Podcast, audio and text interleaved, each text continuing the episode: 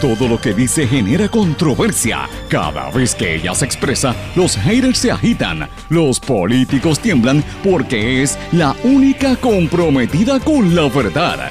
Periodista, bloguera, relacionista licenciada, analista de la noticia, escritora y le dicen la provocadora en las redes sociales. Y ahora comienza en blanco y negro con Sandra Rodríguez Coto.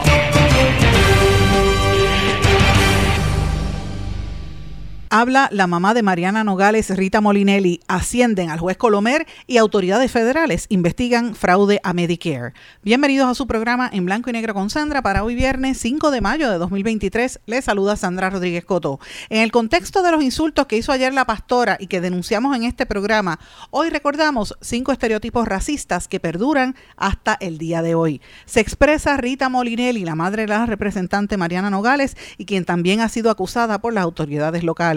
No es Mariana Nogales la que está en un proceso legal, sino el movimiento Victoria Ciudadana. Esa es la apuesta del PNP para debilitar dicho partido y por ende el Partido Independentista también y una posible alianza. Más de 10 fuegos han destruido casas en el casco histórico de Ponce en las últimas semanas y nadie dice nada. Fiscalía Federal y el FBI se unen para detectar, investigar y procesar el abuso y fraude en fondos de Medicare en Puerto Rico.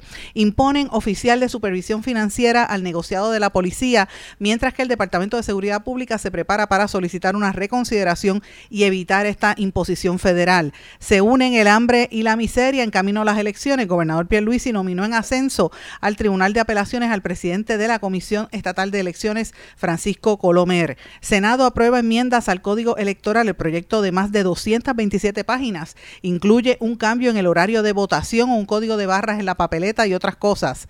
Empleados públicos encabeza la lista de oradores al evento de la Cámara de Comercio a 600 pesos por persona. ¿Qué beneficio tiene esto para el pueblo? Eh, más de 25 millones de municiones se vendieron en la isla en el 2022. O sea, ocho balas por puertorriqueño en la calle. ¿Qué es esto? ¿Nos preparamos para una guerra civil? Profesionales de la música y la producción musical presentan primer foro temático en la Escuela Libre de Música de San Juan. El encuentro dirigido a la comunidad estudiantil y al público general va a ser liderado por los productores Cuco Peña, Marcos Sánchez, Eduardo Cabra y Omar Silva. Persisten los reclamos de los bomberos. Sindicatos pide retomar exclusividad en las inspecciones de edificios. Se gesta fuerte oposición ciudadana a propuesta de una antena en Naguabo vecinos temen daño a la salud y al medio ambiente y objetan la forma en que se aprobó.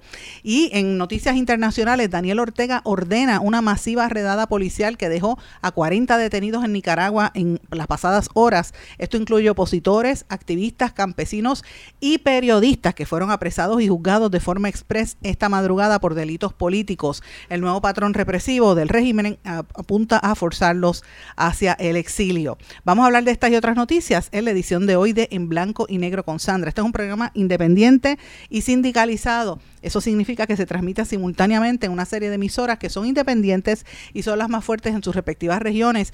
Estas emisoras son cadena WIAC compuesta por WYAC 930 AM Cabo Rojo Mayagüez, WISA WISA 1390 AM en Isabela, WIAC 740 en la zona metropolitana. También nos sintonizan por WLRP 1460 AM Radio Raíces, la voz del pepino en San Sebastián. Y nos sintonizan por X61 que es el 610 AM, 94.3 FM Patillas, Guayama y todo el sur este y este del país, y por WPAB 550 AM Ponce y ECO 93.1 FM. Vamos de lleno con los temas para este programa del día de hoy. En blanco y negro con Sandra Rodríguez Coto. Muy buenas tardes y bienvenidos a este su programa en blanco y negro con Sandra. Espero que estén todos muy bien y gracias por su sintonía. Hoy terminamos una semana que ha sido un poquito intensa, ¿verdad? En tema de cobertura noticiosa, pero esperamos que este fin de semana sea bueno para la gente que se vaya por ahí a descansar con su familia. Va a ser caluroso porque sigue haciendo calor, pero este, este fin de semana comenzó anoche el Festival de Claridad eh, y la gente pues lo utiliza como un evento importante porque sea usted o no afín a, a la idea de la independencia, que es lo que promueve el periódico Claridad, ciertamente el festival es uno de los eventos culturales más importantes en Puerto Rico que reúne a muchos de los principales exponentes eh, musicales y artísticos también y más que nada a todos los artesanos. Es un evento familiar, así que usted puede ir por allí. Y esto pues coincide con lo que está sucediendo que irónicamente ha habido un intento de sabotaje, le tumbaron la página de Facebook que es donde el semanario hace sus promociones, pero como quiera que sea, el evento va dedicado a una incansable por los derechos civiles, Josefina Pantoja. Pero es uno de los temas, ¿verdad?, que vamos a, a trabajar en el día de hoy. Mucha gente dice, bueno, hoy es 5 de mayo, nos vamos de fiesta, es la independencia de México. No, señores es otra actividad lo que se celebra. El 5 de mayo lo que se conmemora es la batalla de, Puebla, como le llamaba, la, batalla de Puebla, eh, en una victoria que tuvo el ejército mexicano sobre Francia, en una batalla que ocurrió en el año 1862, una época en que México había sido ¿verdad? Este objeto de varias invasiones y pues los mexicanos lograron la retirada de, este ejército y se conmemora como una fecha bien importante porque el, el, ejército de México se veía supuestamente bien debilitado ante todos estos monstruos que era España, Reino Unido y Francia en aquella época, que eran potencias globales, imagínate. Pero los mexicanos lograron mantenerse. Así que es una fecha importante que se conmemora en México, pero más que nada entre las comunidades mexicoamericanas en estados como Texas y otros, pues siempre la celebran mucho y la gente lo utiliza como un día de fiesta.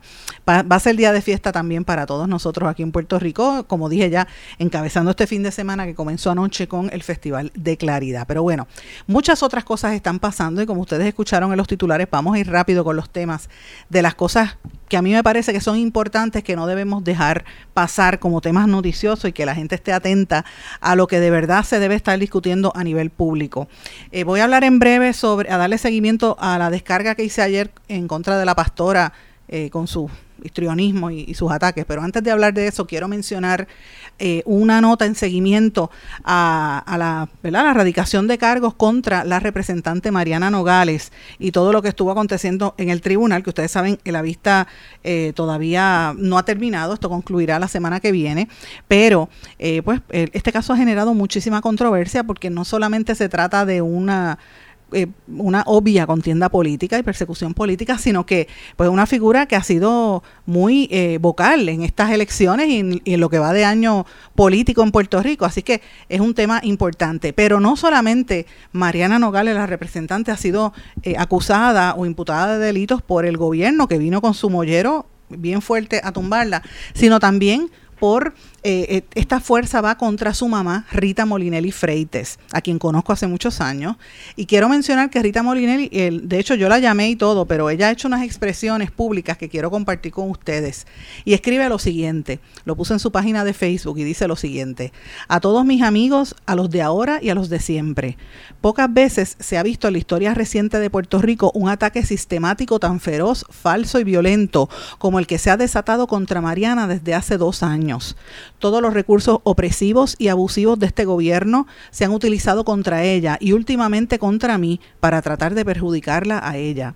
La labor fiscalizadora abierta y valiente de Mariana le ha ganado este premio, entre comillas.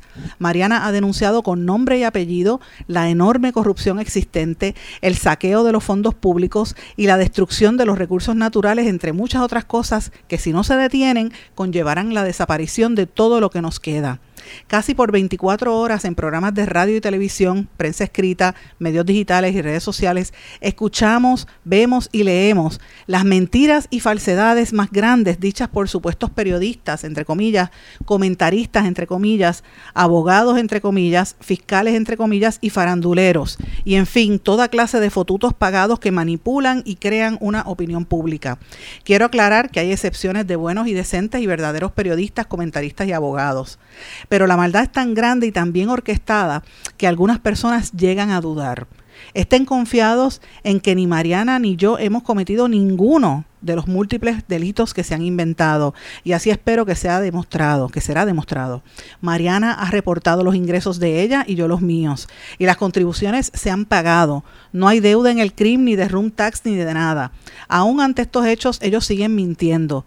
¿Será que ven amenazadas sus ganancias corruptas y temen que sea corto el tiempo que les queda para seguir robándose los fondos públicos? Estas fueron unas expresiones que hizo eh, Rita Molinelli, que evidentemente me imagino que ya no va a ser más expresiones directas, yo he estado eh, pendiente, ¿verdad? Pero esta es la mamá de Mariana Nogales, que como todo el mundo sabe, pues fue eh, el, el FEI, el fiscal, la oficina del fiscal especial independiente, ha estado prácticamente detrás de la representante y en la parte de la acusación se fue contra ella. Así que esto es algo eh, bastante fuerte, una controversia que esto va a continuar. Pero es importante que la gente sepa que esto, este juicio, y esta persecución contra Mariana Nogales y, en su defecto contra el movimiento Victoria Ciudadana es eso precisamente. No es un proceso legal únicamente contra ella, sino también contra este partido político nuevo que tuvo éxito al lograr colocar cuatro legisladores prácticamente en su primer año, acabando de surgir y convertirse en la prácticamente la segunda fuerza política, porque por poco gana la alcaldía de San Juan, le quitó muchísimos espacios a los partidos popular, que debía haber sido el segundo partido, ¿verdad? Y evidentemente pues junto con los nuevos partidos como el de Proyecto Dignidad y otros sectores, pues demuestra que el electorado puertorriqueño está cansado. Así que eh, es evidente que el movimiento Victoria Ciudadana era una amenaza para el status quo, particularmente el Partido Nuevo Progresista y obviamente el Partido Popular también. Eh, ahora la, el enfoque no solamente está en ellos, sino también en el proyecto Dignidad, pero en, eso es lo que vamos a estar viendo en las próximas horas. Pero me parece importante que, la gente tenga en contexto que este juicio que fue suspendido eh, y que está bajo la consideración de una jueza, eh, obviamente, es un, es un, es una, por decirlo así, es una es un aspecto que hay que mirar y dilucidar porque tiene más allá, tiene mucho más contexto que el tema específico de esa colectividad o el tema que sucede con Mariana Nogales. Es un ataque, es una apuesta contra directamente el, el movimiento Victoria Ciudadana y lo que se está ventilando es cómo eliminar ese partido, cómo sacarlo del medio en aras de que se le sea más fácil, más cómodo al PNP volver a ganar las elecciones del 2024. Y es la realidad, el PNP va a ganar, ellos tienen el control absoluto de todo. El Partido Popular no hizo cambios a la ley electoral, el PNP tiene una maquinaria que lleva meses bregando con el voto adelantado, con el voto encamado, con el voto de los presos y de los viejos. Y mientras está este Edwin Mundo preparando ese camino, aquí los demás se han dormido y evidentemente el PNP está amarrándose bien para que gane el que sea, sea Pierluisi o sea eh, Jennifer González, el que se vaya a postular. Así que eh, la la misión del PNP en este momento, que usted va a ver desde ahora hasta diciembre, va a ser debilitar a Victoria Ciudadana y debilitar al proyecto Dignidad, porque son sus amenazas más directas. Cuando atacan a Mariana Nogales, también es un ataque a la posibilidad de la alianza con el Partido Independentista, porque como ya hemos dicho, eso sí que también es sucio difícil. Es un problema, como dice, sucio difícil, como dice el comercial, es, un problema serio. Miren, eh, ambos candidatos, Dalmau y Alexandra Lúgaro, en las elecciones pasadas tuvieron casi un 30%, sacaron juntos más, más por ciento que el Partido Popular. Entonces, hubo, un municipio donde Juan Dalmau, para que usted tenga una idea, Juan Dalmau sacó como un cerca de 15%, cerca del 15% de todo el voto en Puerto Rico. Pero hubo municipios donde tuvo el 20% si la gente sigue con el descontento que hay, ¿verdad? Estamos en otro escenario político distinto, pero si sigue con el descontento, es de presumir que podrían tener un, una mayor, eh, ¿verdad? Este, eh, posibilidad de entrar. Recuerde también, por otra parte, que por poco, que en San Juan hay quien dice que, ganó, eh, solo dice los de Victoria Ciudadana, que ganó Natal, que usted sabe que eso terminó en los tribunales, pero mira, el hecho de que un partido nuevo por poco entre, eh, y le ganó a los populares, pues también tiene que poner a pensar al PNP. El PNP tiene que tumbar cualquiera, cualquier posibilidad. Y por eso es que usted ve el rol tan activo de Gregorio Matías y de Tomás Rivera Chávez desde un principio, eh, oponiéndose a todo lo que sea eh, una un cuestionamiento a su trabajo y, a, la, posibilidad de que el PNP esté en el poder. Y esa es parte de la contienda que hay contra Mariana Nogales y esa es la respuesta social y política que debe, que debe verse. La. Lo interesante de todo esto y la intención detrás de todo esto es qué hace el resto de los partidos. ¿Está haciendo algo el Partido Popular o el mismo Victoria Ciudadana para debilitar al PNP? ¿Qué están haciendo? ¿Qué está haciendo el PIB al respecto o mantiene una neutralidad y un silencio? Pues esas son las cosas que hay que ponerse uno a pensar. Porque mientras esto está sucediendo, señores, el PNP se prepara para que usted tenga, viene con enmiendas al código electoral en un documento de más de 227 páginas que todo el mundo sabe que está bajo una discusión, ¿verdad? Eh, desde hace mucho tiempo que se aprobó, se aprobaron más de 30 enmiendas a esto, pero a esto añádale eh, cómo el gobernador acaba de nombrar en ascenso al juez, le dio un ascenso al juez Francisco Rosado Colomer antes de las elecciones, o sea que está preparando el camino, lo, lo asciende a la, al apelativo para que esté todo feliz y contento. O sea, ellos se están preparando ante los ojos del país y el país como que no se da cuenta de lo que está ocurriendo ante nuestros ojos. Esto me parece que es algo sumamente serio, que la gente tiene que mirarlo con mucha cautela, porque de eso es que se trata, eh, de, de, de, lo que está pasando. Y mientras, mientras eso sucede, señores, están pasando un montón de cosas importantes. Miren, una de las cosas que a mí me parece fundamental, y esto salió en días recientes, quería mencionarlo, no lo había mencionado en el día de ayer, el, el Attorney's Office del Distrito de Puerto Rico a nivel federal anunció que el FBI y todas las oficinas ¿verdad? federales están enfocando su atención en detener, eh, ¿verdad? Eh, identificar, detener y perseguir todo aquel entidad o empresa o individuo que esté cometiendo abuso de los fondos de Medicare. Y esto ahí está metido el FBI, está la, están diferentes agencias federales, el Departamento de Salud Federal, que ustedes saben que aquí estuvo el que el número dos y todo. Hay una unidad de fraude, antifraude, que también está evitando y buscando que no se pierdan sobre 100 millones de dólares en, en, esquemas de fraude en programas de Medicare Advantage. Así que prepárese que este año no van a poder hacer o no deberían estar haciendo los anuncios de, darle Medicare para comprar, este, para atender los perritos. Lo que viene es grande y van a identificar cosas. Señores, la información que nosotros hemos estado escuchando y que corrobora este informe que emite el gobierno de los Estados Unidos, el Departamento de Justicia, eh, esto demuestra que hay algo pasando, hay algo que se está cocinando en el tintero y nosotros tenemos que estar bien atentos porque por ahí vienen movidas. Y hablando de federales, imponen un oficial de supervisión financiera al negociado de la policía. Esto es como, como si fuera otro síndico por encima de la policía. El juez Francisco Besosa impuso este síndico financiero y está calladito. Yo me pregunto, ¿dónde está el el monitor de la policía, ustedes saben si existe, esa persona no habla, está callado, no, emite declaraciones, pero mientras tanto Besosa le impone este oficial de supervisión y eh, la gente de la policía está eh, tratando de ver cómo esto se puede detener. La realidad es que el, tienen que mirar dónde están los gastos eh, y el informe que hace falta poner al día en la policía de Puerto Rico. Esto es bastante caliente y esto yo lo ato a otros problemas también, no son solamente los policías, los bomberos. Hoy creo que fue el vocero, la portada, una de las historias de portada fue esta, el reclamo que persiste entre los bomberos.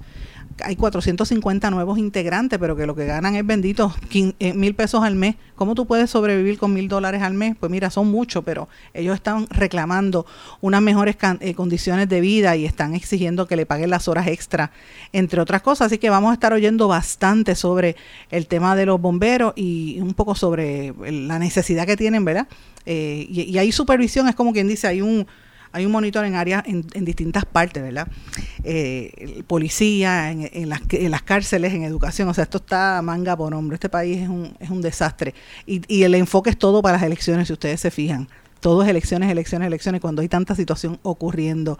Eh, pero, señores, hay varios temas que yo quería traer, que yo creo que son cosas importantes. Uno de los temas tiene que ver con lo que está pasando en el área sur, puntualmente en Ponce. Yo no sé si ustedes han notado que a cada rato surge otro fuego en Ponce y otro fuego en Ponce. En estas últimas semanas han habido una serie de incendios que han destruido gran cantidad de, de casas históricas en esa zona entonces uno se tiene que preguntar, pero ¿qué es lo que está pasando? Que como que no trasciende esta información, ¿verdad? Eh, han habido eh, fuegos en la calle Estrella, por ejemplo. Es como una cadena interminable de fuegos en el casco urbano y cuando llaman a, los bomberos como que no llegan, se tardan en llegar. Eh, y esto, pues, entre las personas que yo veo que están denunciando esta situación, donde han habido cerca de 10 fuegos en los últimos meses, pues eh, hay, una, una llamada que está haciendo un legislador precisamente del, estoy buscando el nombre de este legislador, no lo encuentro, pero es un legislador del movimiento Victoria Ciudadana, precisamente en ese municipio.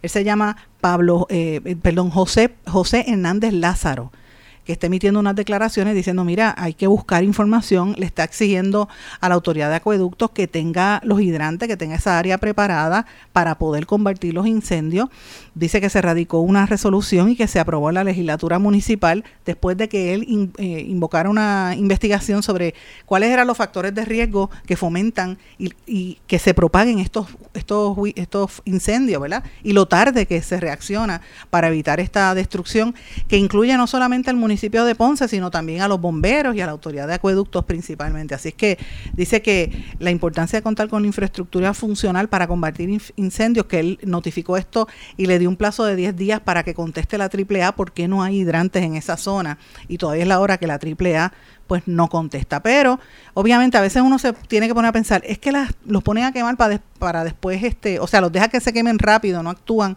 para después este, declarar los estorbos públicos y después vender esas propiedades, o sea, no sé. Pero es algo bien raro que haya habido tanto fuego uno detrás de otro, tanta situación corrida. Pero bueno, ese es uno de los temas. Otro de los temas que quería traerle era, usted recordará aquellas expresiones de nefastas que ayer le dedicamos bastante espacio en este programa. Cuando esta luminaria pastora de Bayamón dijo lo siguiente. Si hay seres humanos racistas en el mundo, son los negros. Me han quitado la figura de Angemaima del pote de sirope de pancake. Los que crecimos con Angemaima han cambiado la sirenita y han puesto una sirena negra que es más fea que la palabra bu. Mira que, que, que, que, ay Dios mío, puse ese audio que fue el que compartí ayer con ustedes y lo oigo y me saca, me, me hierve la sangre y me revienta la bilis. ¿Cómo esa persona dice que es una líder religiosa? Miren el, el, odio que destila. Ya ayer hice un, el, el, que no escuchó el programa de ayer puede buscarlo en el podcast, pero yo hice una, una descarga hacia esa mujer por los comentarios tan racistas y tan peyorativos y cómo le atacó a no solamente a los negros en general, sino que perpetúa todos estos estos prejuicios, ¿verdad? Desde la comodidad de su mundo supuestamente cristiano, ¿verdad? sepulcros blanqueados, como les dije yo, fuerte por demás. Pero bueno, quería mencionarles esto porque eh, como parte de las cosas que ella trae es hablar de los de cómo ella perpetúa con este discurso, ¿verdad? Los, estereotipos sobre lo malo que se le atribuye a la gente negra. Y estos estereotipos se perpetúan en los medios de comunicación y compartí en mis redes sociales un artículo que yo había escrito en el año 2020 cuando precisamente se dio aquella controversia en los Estados Unidos que eliminaron la figura de Aunt Jemima, la mujer con el pañuelo, la Mammy, como le decían, que era la sirvienta, la cocinera, la eliminaron de las envolturas de ese de ese syrup. De hecho, le cambiaron hasta el nombre. Y lo mismo pasó con Uncle Ben's. El, personaje que tenía las papas Uncle Ben's era también un personaje histórico de racismo, donde se atribuía al, al mayordomo negro, el tío Ben.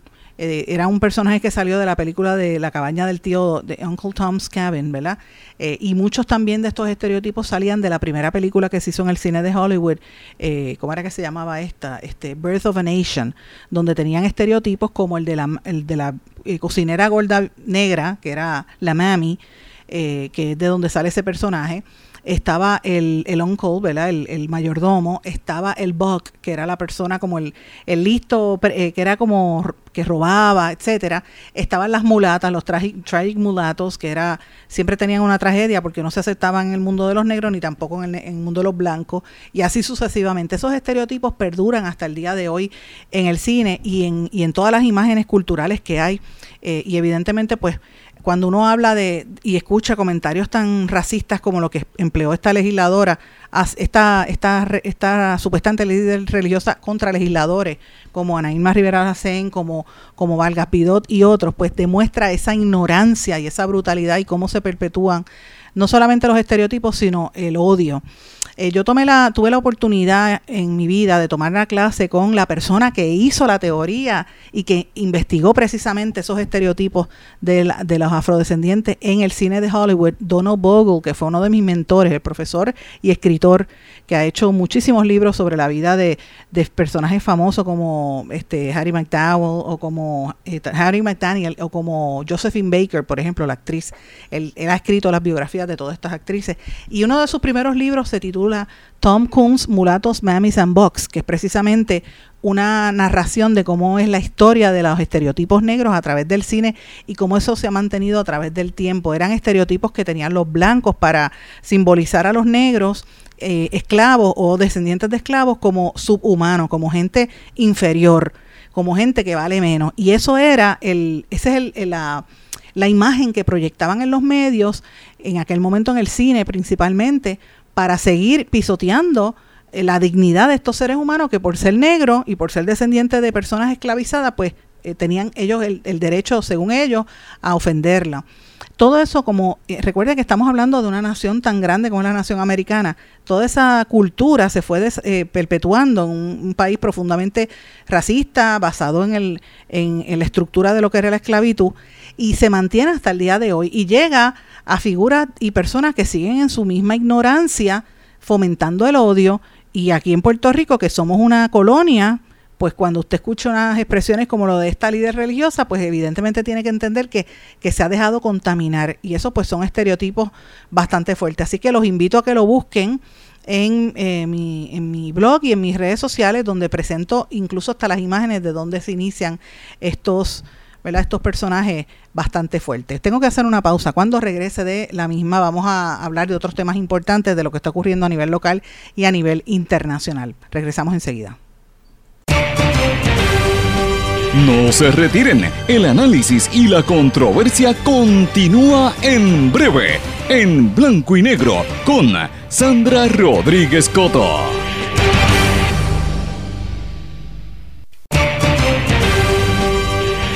Y ya regresamos con el programa de la verdad, en blanco y negro, con Sandra Rodríguez Coto. Y regresamos en blanco y negro con Sandra. Bueno, voy a hablar brevemente sobre temas ambientales porque en las últimas semanas hemos visto un incremento en la cantidad de personas que está protestando, se está organizando a nivel comunitario para levantar la voz porque están construyendo y le están poniendo antenas al lado de sus casas eh, por toda esta proliferación de antenas que tiene mucho que ver con lo que se ha anunciado de una extensión del 5G y de toda la tecnología y cómo van a expandir la Internet a través de todo Puerto Rico, sobre todo en zonas rurales. Pues todo, esta, todo esto que se ha estado anunciando termina en evidentemente donde se ponen las, las antenas y donde se ponen los retransmisores. En, y en Puerto Rico ya hay mucha gente que se está oponiendo, porque imagínense que usted está viviendo en un campo y cuando abre la ventana lo que encuentra de frente es una antena.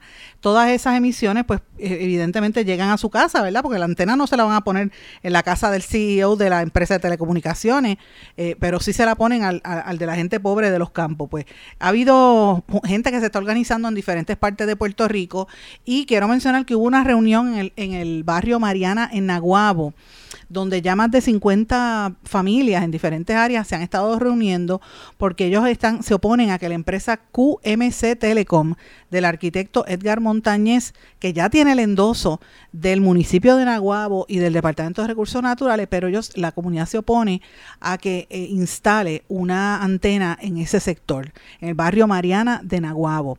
El grupo que lo convocó el agrónomo Moisés Díaz, que vive en, el, en la zona, está apoyando, está recibiendo el apoyo de Mariani Vázquez, que planifica llevar a cabo una segunda reunión en los próximos meses, en las próximas semanas, precisamente por eso. Eh, y obviamente ellos están en contra de que las antenas se pongan precisamente donde están las comunidades eh, y dice que, que pues hay una preocupación grande por eso. Así que lo planteo porque ya recuerden que habíamos dicho recientemente una, un grupo en Aguadilla, pues estas situaciones continúan. Eh, quiero mencionar también, por otro lado, una nota que surge del Instituto de Libertad Económica, que esto es una organización que creó hace unos meses Jorge Rodríguez y otras amistades, eh, pero me parece interesante, ellos acaban de sacar una encuesta que publicó los resultados de una investigación con conocimiento de los principios de libre mercado y la afinidad para ello, ¿verdad? Sobre lo que es la libertad individual, el, Estado de Derecho, el derecho de la propiedad privada, el gobierno limitado, temas como la situación actual en Puerto Rico, la asistencia social y la meritocracia en el gobierno. Y este informe lo que plantea es que el 99.6% de la muestra, ¿verdad? Son personas que deben tener libertad para tomar decisiones en busca de su propio bienestar. Lo interesante de esta encuesta es que plantea que la situación económica, los resultados fueron negativos. El 88% dice que la situación económica en Puerto Rico está mala o muy mala, pero el 92% opina que el rumbo que lleva la economía va a seguir peor. O sea, la actitud es negativa hacia, hacia la gestión oficial del gobierno. No importa el que sea, el que esté al cargo, pues la, percepción pública es negativa y ya las estadísticas y los informes que realiza esta entidad lo demuestran. Así que me parece, pues eso sorpresivo. Me parece también importante eh, otros asuntos, como hoy, por ejemplo, Primera Hora saca en portada el día que hoy es el día de las parteras, cómo se está triplicando el porciento de los partos en el hogar ante los problemas y la que hay con los hospitales, la falta de credibilidad que tienen algunos sectores en los hospitales que prefieren parir y tener la experiencia en su casa. Pero esto usted sabe que conlleva unos riesgos, si usted es alto riesgo, pues el, niño tiene que ser alguien que sepa, no puede ir cualquiera. Así que me parece que esto es un tema que también va a traer eh, controversia general porque hay mucha gente que no se opone, que no no aguanta este tipo de, de, medida, ¿verdad? No, le, no lo favorece, por decirlo así, eh, y evidentemente pues es una competencia directa también a los hospitales. Pero a pesar de todo eso, el, la cantidad de niños que nacen en el hogar se triplicó del 2017 al 2022, que es una tendencia que demuestra esta profesión milenaria de la partería, porque si lo vamos a poner a pensar bien, nuestras abuelas y bisabuelos, eh, en esa época prácticamente todos nacían por parteros, por parteras. Este, y, vivían en la casa porque no había una proliferación de hospitales, no había casi médicos ni ginecólogos, eh, las mujeres trabajaban en eso. Mi bisabuela, por ejemplo, era una de las grandes parteras que existía en Puerto Rico, en toda la zona eh, central y norte, en Oveva Rivera que la conocían de hace muchos años y ella era ella este, tenía que tener una certificación de lo que ella en aquel momento era el equivalente al departamento de salud y ella iba a atender partos, se montaba en un caballo y se iba por ahí a atender partos mientras el marido se quedaba cuidando el montón de hijos que tuvo. Pero esa era otra época, la época de nuestros abuelos. ¿Qué, ¿Cuáles son los beneficios de, de hoy en día con toda la tecnología que existe parir en la casa versus parir en un hospital, pues eso va a depender, ¿verdad?, de, de cuál es el, el, estilo de vida de cada madre, de cada familia, y también va a depender mucho de la condición de salud. Eh, hay unos riesgos mayores que no puedan ser atendidos a tiempo en un hospital, no es lo mismo, ¿verdad? Pero, por otro lado, con las condiciones en las que vive Puerto Rico, la falta de acceso médico, los problemas que hay con la falta de médicos, los problemas en los hospitales también, porque es inevitable. Eh, y recuerden que después del huracán y todas las calamidades, mucha gente prefirió quedarse en la casa. Pues todo esto incide a que haya habido un aumento en los, los, eh, ¿verdad? los partos en el hogar. Así que lo planteo porque ese es un tema que también me parece, y me, me parece que es importante destacarlo y creo que es un tema eh, que lo trae la prensa porque es precisamente por eso, porque es un tema importante. Pero bueno, quiero traerles un tema también que yo sé que lo que voy a decir quizás le caiga mal a algunas personas, pero es que quiero mencionarlo porque es algo que a mí me llama la atención. Toda la vida que yo llevo de periodista, y mire, yo empecé en Puerto Rico de periodista bien jovencita en el periódico Caribbean Business cuando yo, estaba, yo acababa de llegar de la universidad en el 1993. Yo me gradué de Estados Unidos y volví para acá. Y cuando volví, me tocó ser reportera de negocios. Empecé como reportera de finanzas. Y luego, en el nuevo día, cuando lanzamos la revista Negocios del Domingo, que fui una de las personas que la trabajó, pues también fui reportera de economía. Y una de las fuentes primarias que por lo general los periodistas de economía y de finanzas teníamos era ir a la, a la Cámara de Comercio o a la Asociación de Industriales, que en un momento fueron entidades bien activas, que tuvo, tuvieron presidentes muy activos, Vilma Colón, por mencionar algunos en la Cámara de Comercio, este eh, Billy Rifkol cuando estaba en la Junta el, y vicepresidente de los industriales, solamente por mencionar algunos. Eso ha ido cambiando con el tiempo y, y obviamente todo va a depender de la presidencia de quién esté a cargo. Yo he notado, por ejemplo, en la Cámara de Comercio, y, lo he dicho públicamente y lo reitero, que mientras estuvo este eh, eh, Mackenzie dirigiendo, pues, este, pues obviamente Cameron Mackenzie, que es el presidente que ya está saliendo, pues eh, uno ve una mayor actividad, un, un, muchacho que ha tenido, ha trabajado mucho en silencio para lograr accesos económicos a Puerto Rico, me parece importante, pero esto es una transición, cada vez, cada, cada año hay una nueva gente que entre a dirigir, ¿verdad? Y ese no es el asunto, porque eso es, eso es típico en las asociaciones, toda la vida es así.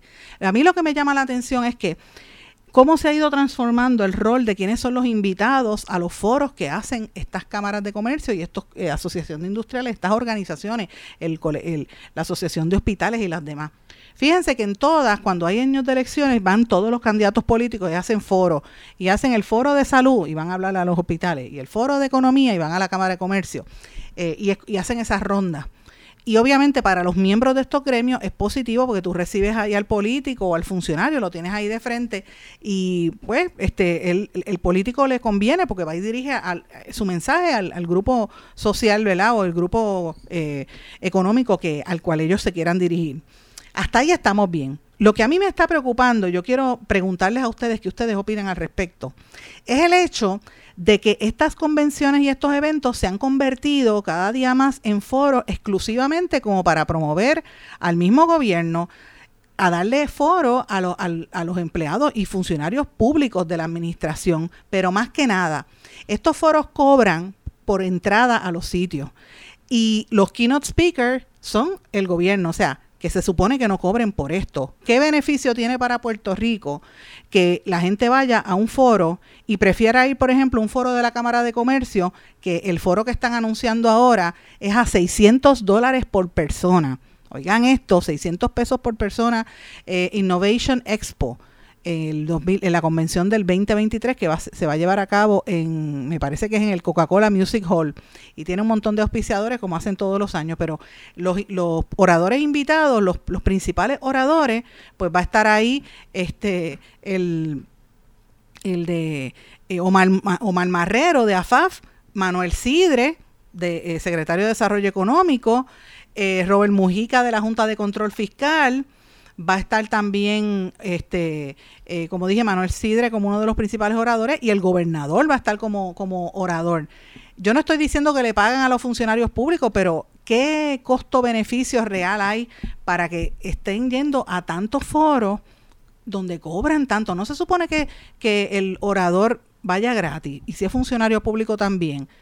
¿qué, ¿qué, diferencia hay entre lo que pueda decir el gobernador en un foro que cuesta 600 pesos a lo que se supone que le diga al público eh, genuinamente. Pero más que nada, cuáles son los enlaces y los compromisos que se hacen con estos sectores económicos que muchas veces van contra o van en detrimento de lo que la gente en su inmensa mayoría está buscando. A mí me parece que debe haber una mayor transparencia en cómo se ha ido transformando estas organizaciones y cómo se ha ido transformando el rol que tienen los funcionarios, los, los políticos, de ir allí como como keynote speaker. Si tú quieres desarrollar y fomentar el desarrollo económico, no es solamente el gobierno quienes sean los keynote speakers. ¿Dónde están los invitados grandes de Estados Unidos o de otras partes del mundo que puedan darle lecciones para que los empresarios de aquí puedan empezar a entenderla? Pues esas son preguntas que tenemos que plantearnos. Y yo miro este programa de la Cámara de Comercio y es todo el gobierno. Es como si fuera una convención para el gobierno, porque todos los que están de, de panelistas son los miembros del gobierno. Y uno dice, pero sea, tú vas a pagar 600 pesos para ver al gobernador, si va a ser lo mismo que dijo por televisión. Y va a ser lo mismo que dice Manuel Sidre, que lo ves en la reunión que él hace. O sea, ¿cuál, cuál es la diferencia en todo esto? Eh, si eso es lo único que realmente sale hablando Manuel Lavoy y, el otro, este Omar Marrero, que es donde más hablan. Jennifer González va a estar también de, de oradora en uno de estos foros. Y usted va a decir, siempre, siempre ellos van. Sí, ellos siempre van. Yo no estoy diciendo que no vayan. El problema es cómo eso ha ido evolucionando, cómo es que ahora es 600 pesos por persona eh, para que la gente pueda ir. Y los empresarios que no tienen el capital para poder ir, que, que están chavados, los pequeños y medianos comerciantes, ¿usted cree que van a sacar 600 pesos cuando tienen que, por ejemplo, comprar otra planta eléctrica para poder mantener su pequeño negocio? Para que pueda seguir funcionando. Entonces, e-, ¿es eso real con las expectativas eh, de vida que enfrentan, digamos, los comerciantes de nuestro país? Pues mira, estas son preguntas que hay que plantearnos y yo no sé si esto es real o esto es parte de la estrategia en los que se han convertido estos gremios, que son foros realmente para promover la política de los partidos principales, que es el PNP, en este caso el PNP y en segundo lugar el Partido Popular. Pero nada, así es como yo lo veo. Yo sé que esto, el comentario que voy a que, acabo de hacer a mucha gente no le va a caer bien, pero es la realidad.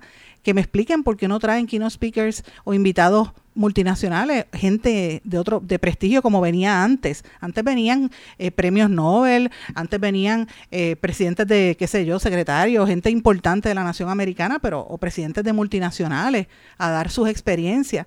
Ahora no es, ahora ir el gobernador. Bueno, para eso lo oyes cuando da la conferencia de prensa en la, en la fortaleza y no tiene que pagar 600 pesos, es lo que pregunto yo. No sé, voy a una pausa. Regresamos enseguida. No se retiren, el análisis y la controversia continúa en breve, en blanco y negro, con Sandra Rodríguez Coto. En mi pueblo se chinchorrea bien duro. Aquí me cubre mi plan médico y en tu pueblo también. En mi pueblo es donde tenemos las mejores vistas. Aquí cubre mi plan médico y en el tuyo también. En mi pueblo se goza de verdad. Aquí me cubre mi plan y en tu pueblo también. Plan de salud Menonita en todo Puerto Rico. El plan médico que te cubre con una extensa red de médicos, especialistas y laboratorios. Además, te cubre en el hospital de tu preferencia en cualquier lugar de Puerto Rico. Plan de salud Menonita. Quites el dolor de cabeza con sus obligaciones de contabilidad con los servicios que presta Villalba y Villalba Company. Directo, personal y con sensibilidad humana. Lo que se busque un verdadero asesor de contabilidad para todo tipo de servicio de contabilidad, pago de IBU, pago de nómina, informes trimestrales y anuales y otros. Ofrecen servicio directo personalizado. Villalba y Villalba Company. Para orientaciones, su teléfono el 939-336-5774. 939-336-5774. Y ya regresamos con el programa de la verdad, en blanco y negro, con Sandra Rodríguez Coto. Y regresamos en blanco y negro con Sandra. Bueno, como les dije al principio del programa, anoche comenzó el Festival de Claridad en el estacionamiento del Irán Bithorn. Es uno de los eventos culturales más importantes en Puerto Rico eh, y que pues consistentemente año tras año pues fomenta no solamente a los artistas del patio, sino también a los artesanos y de paso pues ayuda a que se mantenga este medio de comunicación porque la gente pues aporta eh, y pues para, para que el medio continúe. Pero mire qué cosa más irónica. Eh, mientras ellos están preparándose para eso en el día de ayer, la página de Facebook, alguien, un grupo de personas empezó a hacer unos ataques simultáneos a la página de Facebook, reportaron la página y Facebook le desactivó su página de Facebook, eh, o sea, su página al festival, precisamente cuando ellos estaban iniciando esta actividad. Este, y esto pues evidentemente eh, es una muestra más de todo el odio que hay hacia el pensamiento distinto, en este caso los independentistas, que son los que están detrás del de, el semanario Claridad. Eh, obviamente el semanario Claridad tiene toda una trayectoria de, de lucha a favor de su ideal político y del país y de denuncia periodística también. Es uno de los medios, sino, eh, me parece que es el medio más antiguo, consistente que tiene Puerto Rico eh, actualmente y ellos han tenido una toda una experiencia de odio y represión por su, ¿verdad? Su sus temas ideológicos y por sus creencias. Ellos han sido expulsados de lugares, este, han sido perseguidos. De hecho, les han fabricado casos en algún momento, hasta bombas han, puedo, han puesto, le han disparado en, en otros momentos en las instalaciones de claridad y eso pues no se puede olvidar. Así que esto que está pasando con cancelarle la página de Facebook es otro ejemplo más de represión contra el que piensa distinto. Pero a pesar de los sabotajes, a pesar de, que se vengan los apagones o que estamos en un calor muy fuerte, hay que apoyar esto. ¿Por qué hay que apoyar esto, señores? Porque se apoya la cultura. ¿Usted sabe cuántos artistas tienen la única oportunidad de presentarse ahí y ahí es que se dan a conocer? ¿O cuántos artesanos esperan esa oportunidad para vender sus piezas? Porque la Feria de Artesanía es una de las mejores que tiene Puerto Rico, pues hay que apoyarlo y usted vaya, aunque usted no, no, mire, a lo mejor usted no es independentista, usted no cree en eso, pues mire, pero tiene un momento para ir con su familia a un lugar donde va a estar sano, no va a pasar nada, donde el ambiente es bien, bien cómodo y sobre todo para los niños, que todos los años ellos tienen unos eventos maravillosos para los niños. Así que si usted tiene la oportunidad de ir, vaya y comparta. Va a haber unos artesanos muy buenos, pero más que nada va a haber una oferta artística y el ambiente es bonito. Este año se le dedica el Festival de Claridad a la líder feminista y, sindicalista Josefina Pantoja, que por muchos años estuvo trabajando desde pues diferentes organizaciones, más que nada bajo la bajo servicios legales y trabajó muchísimo en favor de las comunidades marginadas eh, y ha tenido toda una vida también a, favor de la, de la mujer. Desde el, desde el, punto de vista feminista, pero también eh, de las luchas raciales, de, las de las personas con impedimentos y otros temas. Así que me parece importante que pues destacar el rol de, de, ella, que es parte de lo que se va a estar celebrando y conmemorando en esta en este Festival de Claridad. Y pues mire, vaya y comparta, porque eso es lo más importante, que la gente pueda pues pasarla bien más que nada y estar un tiempo tranquilo en familia. Así que no importa que lo hayan tratado de cerrarle los eventos, siempre la gente va a ir y este fin de semana va a estar bueno. Así que eh, ese es uno de los temas. El otro tema que también quería traer, que me parece súper importante, y esto es una noticia que trajo que están dando a conocer aquí en Puerto Rico el grupo de producciones La Vid. Profesionales de la producción musical presentan este el primer foro temático en la Escuela Libre de Música. Esto es un encuentro dirigido a la comunidad estudiantil, pero también al público general, liderado por los productores Cuco Peña, Marco Sánchez, Eduardo Cabra y Omar Silva. Y este es un foro de producción musical a lo largo del día de hoy. Va a estar hoy en el Teatro Guillermo Figueroa Sanabria. Ya está ahora todavía, ya debe estar este terminando, pero si usted puede, dése la vueltita por allí. Van a estar eh, productores como Cuco Peña hablando de su experiencia, Eduardo Cabra, que todo el mundo lo conoce bajo eh, Calle 13, por ejemplo, Omar Silva de Cultura Profética y Marcos Pérez, que fue el ganador del Grammy Latino. O sea, tenemos, usted va a tener ahí una oportunidad bastante grande, va a haber este eh, música y, y, pues la oportunidad de donde profesionales de producción musical pues le dan esa esas experiencias y las narran con gente que está empezando y se está abriendo el espacio, pues tienen ahí una oportunidad de aprender, ¿verdad?, sobre esta realidad. Así que son dos eventos culturales importantes. Si usted mira la cartelera cultural en Puerto Rico este fin de semana va a ser bien extensa. Les invito a que busquen la Fundación Nacional para la Cultura Popular o el periódico El Adoquin Times. Son los únicos medios que consistentemente tienen ese espacio dirigido a la cultura y pues yo me comprometo a que cada cierto tiempo vamos a traer información de ellos. Yo en mis titulares todos los días los incluyo, pero quiero traerlo también aquí al, al programa porque eh, si usted se fija, los, en los medios tradicionales cuando hablan de cultura es solamente un espectáculo que sea un concierto de, de Osuna o, o qué sé yo, algún concierto de alguien, eh, Juan Luis Guerra, y para de contar. Y hay otras cosas que también constituyen arte. La, la, celebración de la cultura del arte, pues también es importante. Las exposiciones, que ha habido como un boom del arte puertorriqueño también. De hecho, hoy eh, los invito a que lo busquen en el Adoquin Times. Hay un artículo bien importante sobre, sobre la mujer en la pintura y la censura que ha habido siempre a través de los años este, en la censura de la pintura puertorriqueña y hay una obras donde salen unas mujeres, una obras este, eh, de hace muchísimos años, unas pinturas específicas, específicamente son unas pinturas de Luisa Heigel eh, Brunet que han sido censuradas a través de los tiempos en los, en los distintos museos de Puerto Rico porque presentan cuerpos de mujeres desnudas y porque como aparece el cuerpo desnudo de una mujer, pues hay que censurarla. Cuando fíjese que uno va a Europa y, la cultura, pues aparece eso, eso es parte de la cultura y del arte, eso es normal.